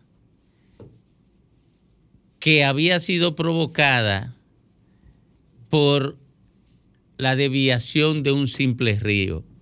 Lo convirtió en un tema mundial que para mí, ¿verdad? Respetando los criterios contrarios, eh, tuvo una correcta justificación a partir de apoyarse en elementos fundamentales del derecho internacional, los tratados de convivencia regional y acuerdos locales. Para mí, lo más importante que hizo Luis Abinader, y ustedes verán los resultados positivos, fue que globalizó la crisis fortaleciendo un discurso que había estado desarrollando el gobierno dominicano de Luis Abinader y que también lo había llevado a cabo Leonel Fernández y Danilo Medina, de que la comunidad internacional se comprometiera con el abordaje de la crisis haitiana, independientemente del que el método eh, guste o no guste. Pero para mí el gran éxito de Luis Abinader en esta intervención es que globalizó la crisis con Haití. y esto ya es inevitable que sea abordado por la comunidad internacional. Mira, el presidente Abinader, eh, evidentemente un discurso bien razonado, un discurso ponderado y sosegado por parte del mandatario, como amerita en tiempos de crisis los discursos tienen que ser sosegados para no parecerse a la misma crisis en términos emocionales. Eh, tiene cosas importantes que reconocer y cosas importantes que también abordar. Habló el hombre del Estado, pero también habló el hombre reeleccionista. El candidato también habló en el mismo discurso. El presidente habló del, del- del tema del clima, que habló también de que firmaría en el día de hoy un acuerdo que tiene que ver con los tratados climáticos con la región. Eh, habló también de la asistencia financiera al cambio climático que los países en emergencia, en desarrollo, necesitan del, del mundo que más afecta, de la parte del mundo que más afecta el clima. Y por supuesto mencionó algo que está afectando eh, un tema importante como es el sargazo. Habló también de un pilar importante en lo que tiene que ver, que él denominó como el contrato social justo, en lo que tiene que ver con la lucha contra la corrupción. Y aquí me detengo un poco. Ahí en ese punto entró el candidato dominicano a la reelección, en ese punto, porque habló de manera particular cuando dijo en mi gobierno y en esos estamentos particulares de, de estándar internacional donde se habla en un contexto más global, él habló de manera particular de su gestión gubernamental y habló de su gobierno, que su gobierno había puesto cosas específicas para el combate a la corrupción. Ahí le habló fue al electorado dominicano. Y eso también se diluyó mucho en temas muy específicos de detalles geográficos dominicanos que, han- que en, que en un discurso internacional nadie va a entender. Es como que el presidente de Venezuela o de Colombia se ponga a hablar de un municipio, de un paraje en la Cunchinchilla dentro de una selva amazónica. O sea, usted habla del contexto general del problema, pero no se va a los detalles. El presidente ahí perdió tiempo en detalles de eh, regional criollo. El presidente se fue en un discurso reeleccionista cuando habló de la reelección y habló de que eh, también en su gobierno con el tema haitiano. Yo creo que el presidente se dividió en dos partes, el presidente que le habló a las Naciones Unidas y el presidente que le habló el tema local reeleccionista, lo cual no estuvo nada bien eh, con los temas demasiados localistas. Él dijo algo importante y es que el problema ya no depende de Haití. Es un problema de la comunidad internacional. Eso no es nuevo, pero dicho en este contexto es mucho más importante. Mencionó, además de Kenia, mencionó a Jamaica y a Bahamas como parte de la posible intervención en lo que tiene que ver los temas de paz. Eh, y por supuesto metió en el tema al CARICOM. El CARICOM por lo regular es muy adverso a la República Dominicana porque son los países que conforman las ex colonias y Haití. Solo no, En el CARICOM no se ha pronunciado porque se trata de Haití y las posiciones de y en CARICOM julio tuvieron una reunión ellos Y- con, con Haití ahí. Sí, tampoco pero CARICOM nada. solo se pronuncia cuando es un tema contra la República Dominicana.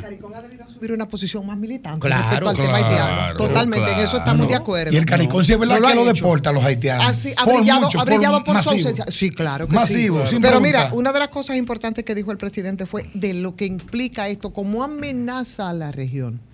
Como amenaza a la región, ¿no? O sea que ya entonces el asunto trasciende, pero sobre todo ese llamado que él hace con la y a modo de advertencia yo no sé de qué estaría hablando, yo no sé cómo interpretarlo.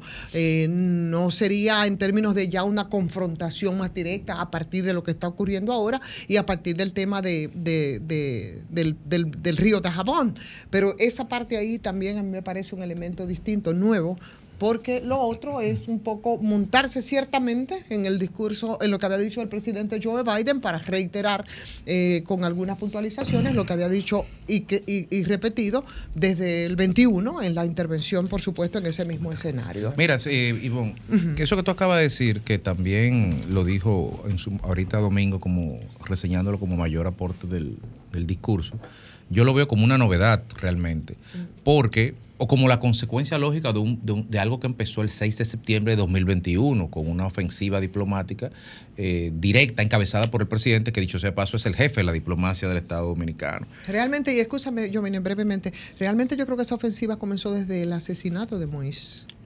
de- del Bueno. Moisés lo mataron en julio. Sí, cerca, exacto. exacto. Entonces, eh, porque él ha internacionalizado, que tú lo planteas, regionalizar. Un- una realidad estrictamente particular.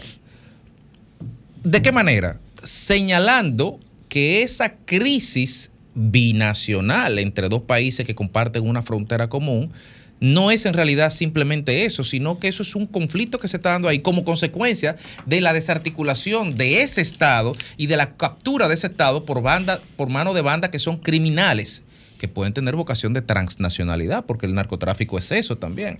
Entonces, al plantear los, lo, lo particular como una potencial amenaza, y lo confirma cuando dice que eso puede ser crónica de una tragedia anunciada, está diciendo, ya está bueno, hay que intervenir.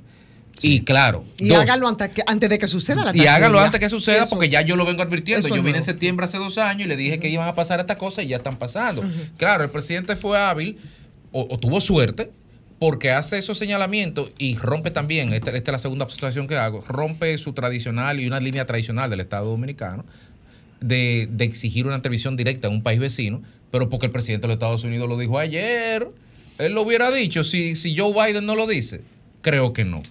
Y, y tercero, O lo hubiese dicho de otra manera. y él lo hubiera dicho de otra manera. Yo creo que no lo dice. Y tercero, eh, él plantea, y es una, una jugada hábil desde el punto de vista político eh, para con Haití, de cara a buscar una solución política con Haití, que tiene que ser como tú dices, Ivonne, así, eh, plantea la crisis del Estado haitiano como la consecuencia de la cooptación de ese Estado por un grupo de delincuentes y de pandilleros.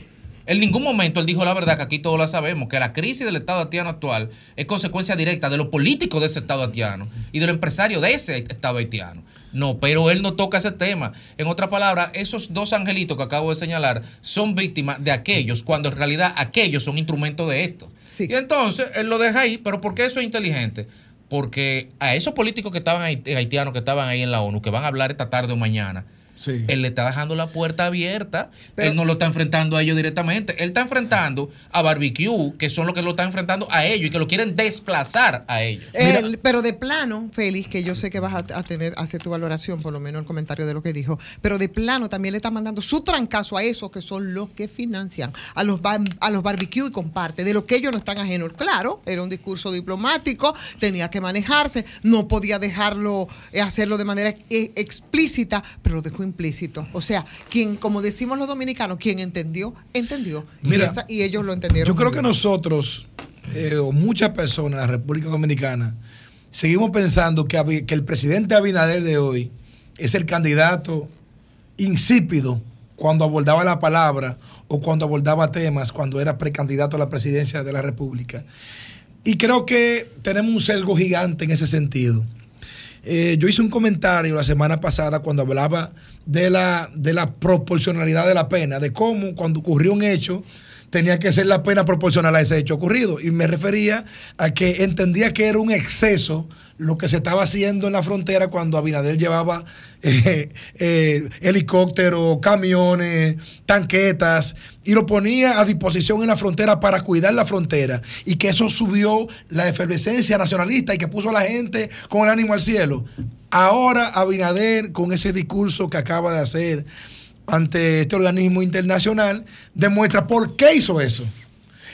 Todo lo que hizo fue planificado. O sea, esa, esa acción que se veía abusiva frente al pueblo haitiano o a ese tema haitiano del desvío de- de- del agua, que entendíamos que era abusivo, ahora se entiende el por qué.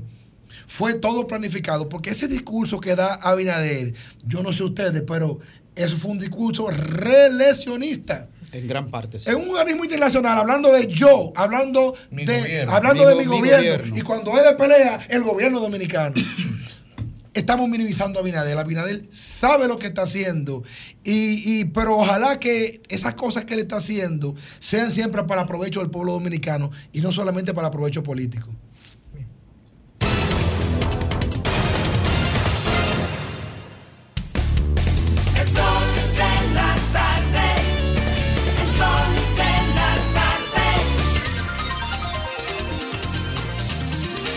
Bueno, retornamos, retornamos después de los análisis de los compañeros eh, sobre el discurso del presidente Abinader que ha sido transmitido a través del sol del país, del sol de la tarde. Y continuamos con el señor Graimer Méndez. Gracias Domingo y gracias a toda la audiencia de este Sol de la Tarde, Sol del País de RCC Media. Miren, Paul von Hindenburg fue mariscal prusiano, comandante de la Primera Guerra Mundial de la parte alemana y también fue presidente de Alemania hasta su muerte. Bueno, lo sucede en el cargo a propósito del vacío de poder, nada más y nada menos que Hitler a él se le atribuye la famosa frase de para muestra me basta un, un botón. Para muestra me basta un botón. Y eso tuvo que ver, según la referencia histórica, y es que él pasando guardia a las tropas, eh, le bastaba ver cómo estaba el uniforme de él, la tropa que tenía al frente. Un solo botón quitado o mal puesto le decía a él qué tipo de soldado tenía al frente. Y de ahí surge la frase, para muestra basta un botón. Bueno, para muestra basta un botón en el caso de la República Dominicana y esta nueva crisis eh, con el tema Haití que no la provocó la República Dominicana, sino sectores desaprensivos que dirigen un Estado mm, fallido, una ausencia absoluta de los controles de poder que constituyen algo que debería llamarse república y que a su vez dentro de esa república debe estar contenido el andamiaje, la arquitectura jurídico-política que se llama Estado. Eso está totalmente mm, de- desamparado, vacío. Y bueno, esas bandas criminales que dirigen Haití, más los sectores que, al- el gobierno actual inclusive le quitó la visa por conocimiento de causa, que son los que están eh, dirigiendo la construcción de este eh, inefable eh, río, o río no, eh, canal dentro del río. Entonces, ¿qué sucede? Que la situación creada ha tenido al presidente de turno, en este caso Luis Abinader, que tomar decisiones en escala y en proporción a la situación de que no se violente un tema de derecho internacional binacional. Cerrar la frontera en todas sus, en todas sus puertas, indefinidamente hasta tanto el sector haitiano que está en construcción de ese canal, que no es el Estado haitiano, pero el Estado haitiano ha dicho por boca de su primer ministro, de facto, por decirlo de alguna manera, porque no, hay herramientas de carácter eh, normativa, legal, que lo sustente por tiempo indefinido en el puesto, ha dicho que él no puede con eso y que eso no es del Estado y que eso es privado. Bueno, el Estado dominicano ha tomado la decisión de cerrar la frontera hasta tanto se, se suspenda eso. Se ha suspendido la entrega de visa de manera absoluta, también hasta tanto eso se revierta la situación. Esto ha generado, por supuesto, una situación en todo el país donde se ha generado posiciones, inclusive gran mayoría a favor y algunos en contra. El tema es que toda esta decisión se toma en momentos de elecciones electorales en nuestro país y cuyo presidente está en un proceso de reelección. Todas las decisiones que se toman en un contexto de un presidente en, re- en reelección se toman partiendo de lo que conviene. Y de lo que conviene quiere decir es cuánto puede él maniobrar para la construcción de un diálogo favorable con el electorado dominicano, que aunque esté tomando un contexto de carácter nacionalista y de carácter normativo, legal, en el marco del derecho internacional, de los, de las, de la- de los controles fronterizos de los recursos que allí se manejan para ambas naciones, pues puede tomarse inclusive eh, con ventaja. Para muestra basta un botón, en definitiva, para ver de cómo la República Dominicana, que tiene una pesada carga, que el mismo presidente anunció en la Universidad de Columbia cuando dijo que el 35% del presupuesto hospitalario en tema de todo el tema de, la maternidad se lo llevan las parturientas haitianas, sin costo alguno, cosa que no pasa en ningún país del mundo. Ningún país del mundo sostiene la labor de parto absolutamente gratuito y sin ningún documento de registro para hacer un registro en base a esas nacionales eh, ilegales. Pero también en las escuelas dominicanas hay un amplio porcentaje de las butacas ocupadas con niños que tienen que colocársele los mismos derechos que a los dos niños dominicanos. Uniforme, zapato, mochila, cuadernos, libros, desayuno escolar y merienda. Pero también los comedores económicos de la República Dominicana se está llevando una gran parte de esas raciones alimenticias financiadas con el presupuesto nacional, grandes grupos de, barrio- de barrios ocupados por nacionales haitianos ilegales, que se llevan gran presupuesto también de los comedores económicos. Pero para muestra basta un botón. Cierro este comentario de que por primera vez, con las decisiones tomadas por el actual presidente de la República, por el gobierno dominicano, está demostrando que de la República Dominicana no parar el nivel del laissez-faire, dejar hacer, dejar pasar, no importa lo que suceda con el presupuesto dominicano, ese, esa prueba, esa demostración que ha dado el gobierno dominicano ha hecho la advertencia a nivel internacional de que ya no se puede seguir bajo este esquema de situación de una pesada carga como la que tenemos en la República Dominicana. El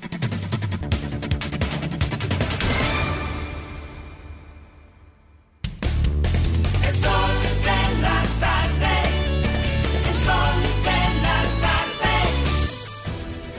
Sol 106.5, la más interactiva. Una emisora RCC Miria. Sol 106.5. Bueno, eh, son las 4.30 minutos. Retomar la- el agradecimiento a Mario Lama y al director del hospital Vinicio Calventi. Mario, un gran director tú tienes ahí en el Vinicio Calventi.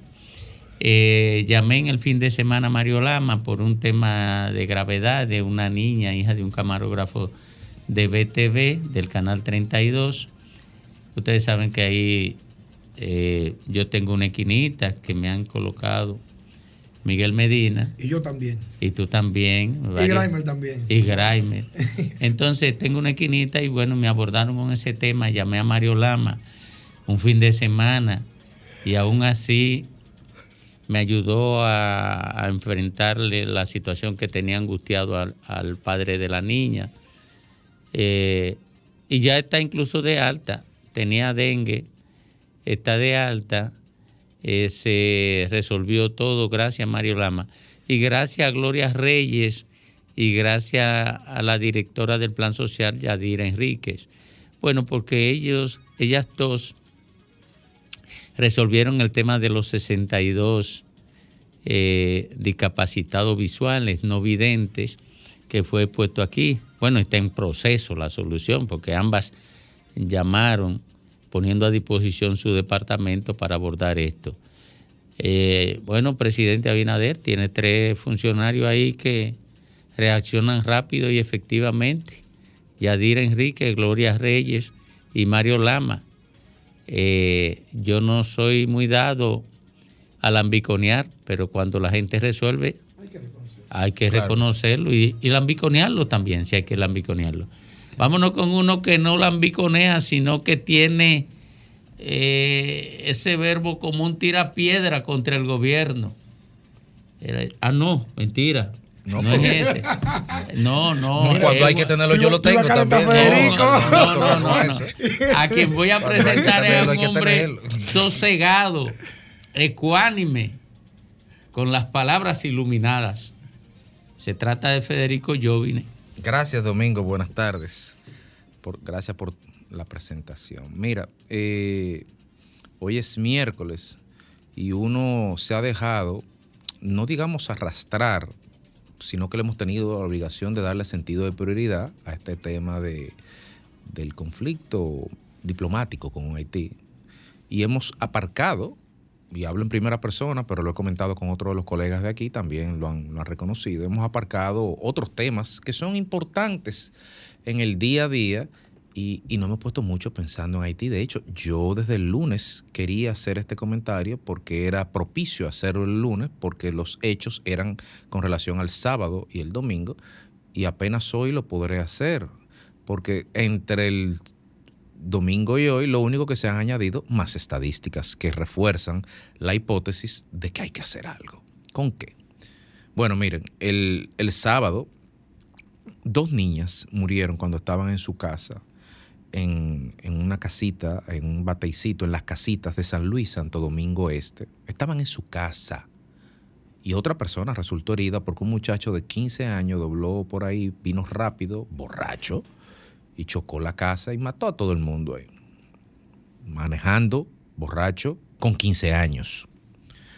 Eh, el domingo, un adolescente, al otro día, un adolescente de 14 años en Atomayor murió porque un camión lo embistió y le pasó por arriba, dejando a otra persona gravemente herida. Y ese mismo domingo, también, dos hermanos chocaron en una motocicleta con un carro en la, carretera de Guanábano, en Cotuí, y murieron. República Dominicana es el país del mundo con la tasa más alta de mortalidad en materia de tránsito. Por fin somos los primeros en algo, porque siempre somos los últimos en, educación, en matemática, en lectoescritura, en lenguaje. Y quizás la consecuencia de que seamos los últimos en aquello, la causa, la consecuencia de aquello es esto que estoy diciendo, los accidentes de tránsito, porque en definitiva, una, esto es un tema multicausal, pero uno de los aspectos principales de los accidentes de tránsito, sin lugar a duda, es la falta de educación, que estamos en último lugar en los otros índices mundiales. En el año 2022 hubo 1.874 muertes en materia de accidentes, digo, 1.874 eh, accidentes y más de 270 muertes. ¿Cuánto nos cuesta como Estado eh, a nivel de salud pública y a nivel de salud privada y a nivel de gasto de- que tienen que hacer las familias estos accidentes? Estos traumas, ¿cuánto tiempo de recuperación? Aquí hay 3 millones de motores. Cada vez que un motorista se desgracia y tiene que ir al Darío y le ponen unos clavos, ¿y cuánto tiempo cuesta los seis meses para aprender a caminar de nuevo? ¿Con qué se mantiene ese señor? Eh, y, y esa carga social para esa familia. Y pudiéramos estar aquí hasta mañana hablando de estos problemas y quizá buscando un responsable. No, no es el PLD, definitivamente que no. Ni lo es el PRD, ni el Jorge Blancato, ni Balaguer, ni nada de eso. Porque la responsabilidad última es de la autoridad que en la actualidad, en el 2023, organiza y detenta el control sobre el tráfico, es decir, sobre el Intrant y sobre la DGC que lo implementa. Ahora bien, esta, esta DGC, este Intran nos, se despachó con la genialidad de que no tendremos tapones ya, porque en la primera semana de octubre se va a inaugurar un sistema de tráfico inteligente. De tráfico inteligente en un país que tiene los últimos lugares en todos los valores de educación. En un país, semáforos inteligentes en un país donde se va la energía. Semáforos inteligentes en un país donde todos o no, no voy a ser maximalista. Muchos funcionarios tienen franqueadores no, no visibles como franqueadores y violentan el rojo del semáforo. Entonces, además, ¿cómo puede haber inteligencia en, en- en- en el, el software si no hay inteligencia en la autoridad que lo detenta? Porque la ciclovía ha sido inteligente. Porque estamos esperando los pares viales desde, desde marzo, que se vino aquí y se habló de pares viales. En marzo el par de vial de la Churchill y de la Lincoln. ¿Dónde están los pares viales? Y es simplemente la huida hacia adelante, la huida hacia adelante, cada solución más idílica para resolver un problema estrictamente real que comienza con hacer que la gente se pare en rojo en un semáforo. Y no somos capaces de obligar a una persona a pararse en rojo y ahora vamos a hacer semáforo inteligente. Pero ¿en qué país es que viven?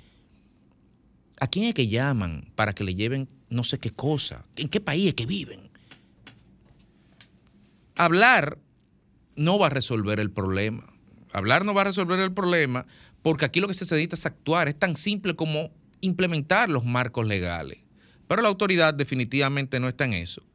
El gobierno de la República Dominicana en la actualidad y sus autoridades del Intran y de la DGCET son los principales responsables del desastre del tránsito que hay en la República Dominicana y de las consecuencias letales de ese tránsito que ha llevado tanta paz y dolor a tanta familia y que por ellos mismos las seguirá llevando también.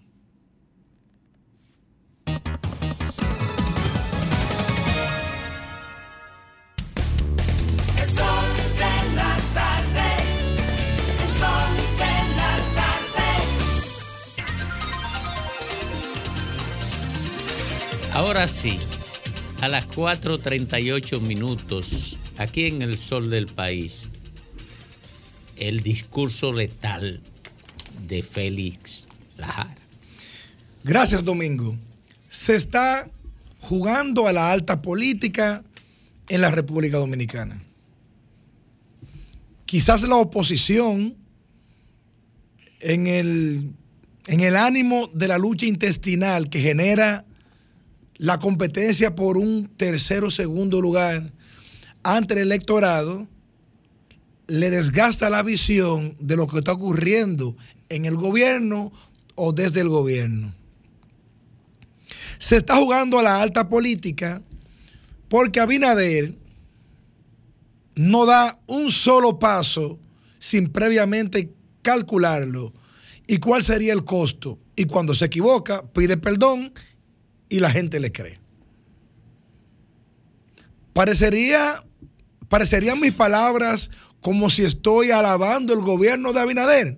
No, no estoy alabando el gobierno de Abinader, porque creo que tiene muchas deficiencias, muchas falencias, muchas debilidades. Pero al mismo tiempo, partido dividido no gana y desde la oposición solamente se gana con concertación, dicen los libros de ciencia política 014 en la UAS o en la George Washington University. El fin de semana pasado, el candidato del PLD, Abel Martínez, Abel Martínez, estuvo en un recorrido por toda la región sur, porque le dio la vuelta al lago, pero previamente estuvo en la provincia de San Juan juramentando a quien sin duda sería el próximo alcalde de San Juan, Lenín de la Rosa. Pero allí, el candidato cuando aborda sus palabras, dice que va a llevar un senador del PLD, cuando en medio de este espectáculo político y alianzas por arriba y por abajo, se entiende que en la alianza ahí está el señor Félix Bautista, que es uno de los principales instrumentos políticos de la fuerza del pueblo. Pero sería un error de Abel Martínez estas palabras.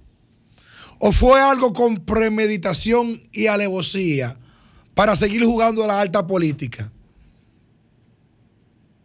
Yo creo que la única forma de nosotros darnos cuenta de si fue un error o si fue algo intencional es haciéndole una pregunta directa al candidato para que responda frente a eso.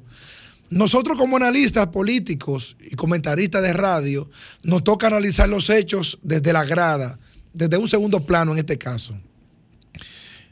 Pero, ¿y si ese comentario lo que busca es subir un poco el tono del discurso para poder sentarse a renegociar y replantear plazas que se supone que están definidas, pero como que no terminan de cuajar? Porque toda acción tiene reacción y todo caso podría también tener una explicación. Sin ánimos de aprobar o desaprobar un comentario, porque no, no, es nuestro deber en este caso, sino más bien de analizar los hechos y ver una perspectiva más allá de los hechos, podría ser que como el tema de la alianza Rescate RD, que se concretó un 60%, pero que para poder ser una alianza real, o más fortificada, más fuerte, necesita que los 10 principales municipios del país estén incluidos en esa alianza. Pero como que, como, como, como el paso del Mayimbe, como que se le ha dado mucha, mucha vuelta y como con pocos resultados, o por lo menos de manera pública. Yo creo que urge por necesidad que la oposición política en la República Dominicana tenga un mayor nivel de entendimiento. Porque inclusive cuando se juega la alta política, los propios, los propios políticos abajo se quedan sin entender. Y surgen muchas preguntas y muchas cuestionantes que muchas veces no tienen ningún tipo de respuesta. En lo que, en que nos estamos distrayendo con el tema Haití, que hay que reconocerle que esos temas macro de comunicación lo maneja al más alto nivel, sin fallo y sin dar un paso en falso. Sigue el aumento de todos los productos de primera necesidad. El metro se está cayendo a pedazos. Los servicios se han degradado. Todo sigue igual. El huevo ahora, los productores de huevo quebrados. 170 millones de pesos diarios se están perdiendo cada día que dura esa frontera cerrada. Pero nos quedamos, nos quedamos entreteniéndonos en que si sí, que si no, que si el PLD, que si la Fuerza del Pueblo, que si Abinader lo hizo bien o si Abinader lo hizo mal. Abinader es una persona que aparentó en un momento dado no ser una persona con mucha habilidad, pero el tiempo le ha dado una tremenda sagacidad.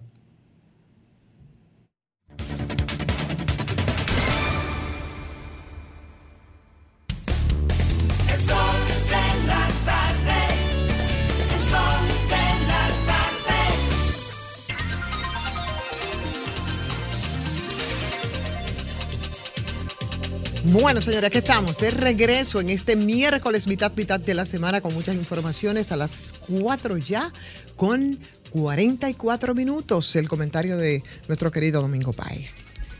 Gracias, Reina. En el marco del crecimiento de la ansiedad que generaba y que genera aún la migración haitiana en el seno de la sociedad dominicana, de alguna manera agravado por la muerte de cuatro personas en una comunidad aislada de Dajabón, se inicia el desvío del río Dajabón o el río Masacre y el presidente Luis Abinader advierte a Haití y una advertencia en el aire porque no estaba dirigida a nadie que pudiera responder,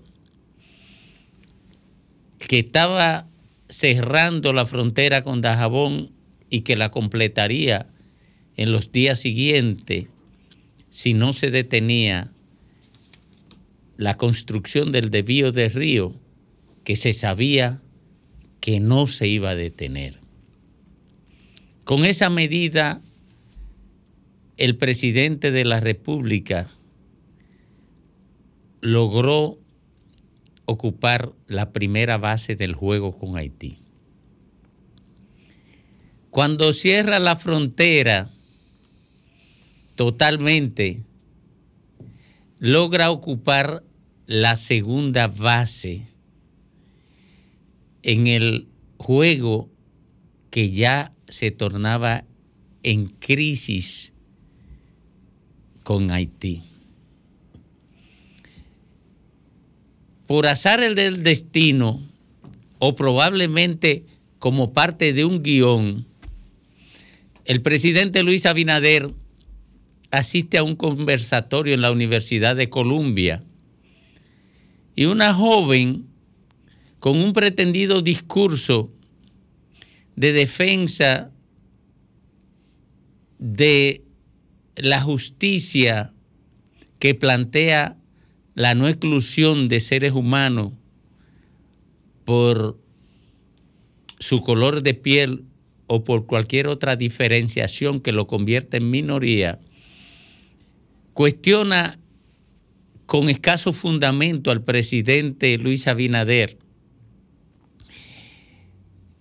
Y de alguna manera hinchada por el hecho de asumir una defensa de minoría, lo que en el pensamiento ideológico universal se convierte en un elemento reivindicador, logra rodear hasta de insolencia su conversación con el presidente Abinader y le permite a ella envasar la tercera. Ahora el presidente Abinader, no sé si como parte de un guion va a la Asamblea de las Naciones Unidas, se convierte en orador, reivindica la legitimidad incuestionable de las acciones de reclamo Haití, precisa que no hay interlo- interlocutor con quien plantear la solución al problema, apunta que es una acción privada al margen de la institucionalidad, reivindica el reclamo histórico de República Dominicana de que se atienda a Haití, plantea las acciones de solidaridad de República Dominicana, pone de relieve la destrucción del ecosistema haitiano y las acciones responsables de República Dominicana para preservar el suyo, y define una coincidencia con la mayor expresión del poder político internacional, el gobierno norteamericano, para aterrizar en el reclamo de que República, de que hay que rescatar a Haití porque República Dominicana no puede rescatarlo ni cargar con el peso de ese rescate. El presidente de la República completó el jonrón y no solamente hizo anotar a los tres que había envasado, sino que anotó él sin que la bola apareciera. Y ocurre que esto no solamente define un éxito internacional, sino que impacta en territorio dominicano de manera devastador, porque como señalaba Greimer, él está en un proceso de reelección y la oposición se ha quedado sin respiración.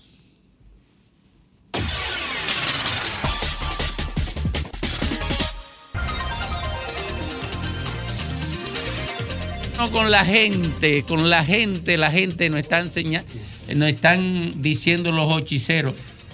Ey, el- el- La, la gente, Oye, la el gente escuchó el discurso también. Oye, el, los hechiceros son los más interactivos. Ahí sí se habla, ahí no hay que están apandillados en la cocina ahí. Buen- buenas tardes. Adelante. Buen comentario y felicito a mi presidente que se porte ahí como un hombre y que tome lo- el toro por los O cuernos. sea, como un hombre como que no lo es. ¿Cómo es? Eh, buenas tardes. Adelante. O sea, no le gustó a Domingo, Raquel. pues tú sí hablas basura, baboso. Gracias. buenas tardes. Siempre dice expresivo. Adelante. Domingo, vamos a hablar de Villahermosa. Yo te felicito. Domingo, eso se llama ser patriota, ser comunicador. No como está la oposición. La oposición está tirando tiro a lo loco. Y así no es. Nosotros tenemos que unificarnos en este problema entre la República Dominicana y Haití. Buenas. Adelante. Buenas tardes, buenas tardes. Adelante. Buenas tardes. Y ustedes piensan que, que con el hambre que está pasando este país van a coger cuatro años más. Lionel, presidente. Oye, Por fin una gente sensata, carajo. No estamos en eso.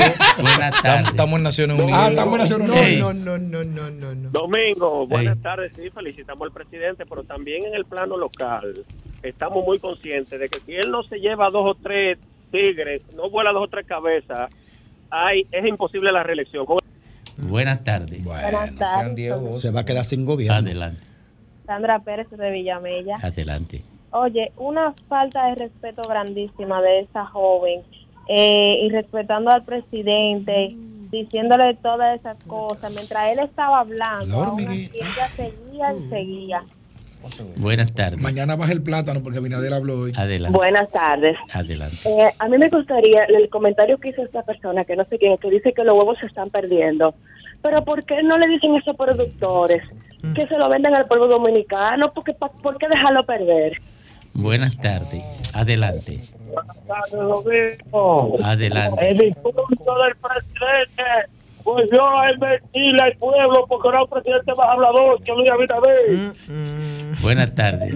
Adelante. Buenas tardes, amigo. Adelante. Una pregunta. Mire, casi en todos los programas de televisión y radio hay un homosexual. ¿Por qué usted no mete uno ahí? Eh, estamos esperándolo. Lo tenemos, lo tenemos. maricón usted. Pero, pero, pero, pudiera frutar. Adelante. Adelante. Buenas. Sí, Está adelante. falto- está falto- Domingo. Está falto Eh, de algo ese oyente. Permíteme bajar un poco ese televisor. Sí. Bájelo, bájelo. una. Bájelo. Esta información es para. Permíteme un segundito, Domingo, que estoy muy. Huye, que el tiempo se acaba. Adelante, se nos fue. Ustedes vieron lo que dijo Se Ramón. nos fue. Adelante. Lo que dijo Ramón Alburquerque. Buenas. ¿Qué dijo Ramón? Ay, Domingo Pay. Adelante. Ay, los materiales que están usando en el canal. Excelente. No hay no hay no hay este es un fábrica. país- Este es un país que sabe mucho de pelota y sabe lo que tú quisiste decir con la descripción. Buenas tardes. Ay, lo que dijo Ramón Alburquerque. ¿Qué dijo? ¿Pero ¿Qué dijo? ¿Qué dijo? Ramón Alburquerque dijo en una entrevista, el ingeniero Ramón Alburquerque del PRM. Precandidato dijo- presidencial del dijo PRM. Que una persona muy allegada al presidente Abinader, que se llama el Uy. señor Estrella, es que está vendiendo los materiales de la construcción del canal.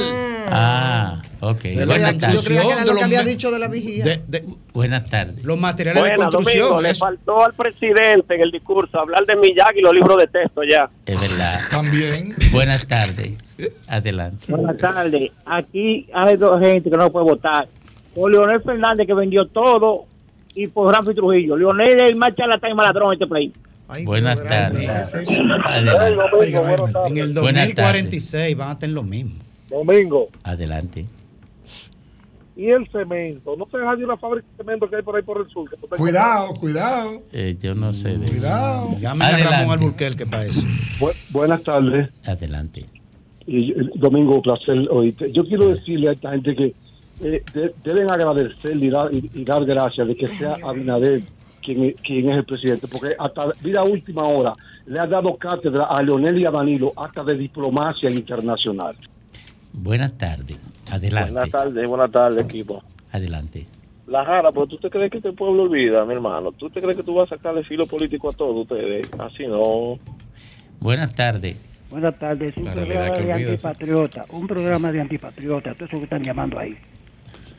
Buenas tardes. Adelante. Sí. Hay dos periodistas que yo respeto mucho, porque me gusta su forma como hablan, con excepción de usted y Nieves, que es Graeme Méndez y Pedro Jiménez. Me gusta su comentario. Siga Pero llamando aquí. ¿De qué partido usted? Grimer poniendo paquetico. Ya tú sabes. Escuchen a la gente, señor. Ustedes Grimer son- de la fuerza Oye, Pedro de la esa- fuerza. Pero eh, esa envidia, esa envidia no lo deja vivir.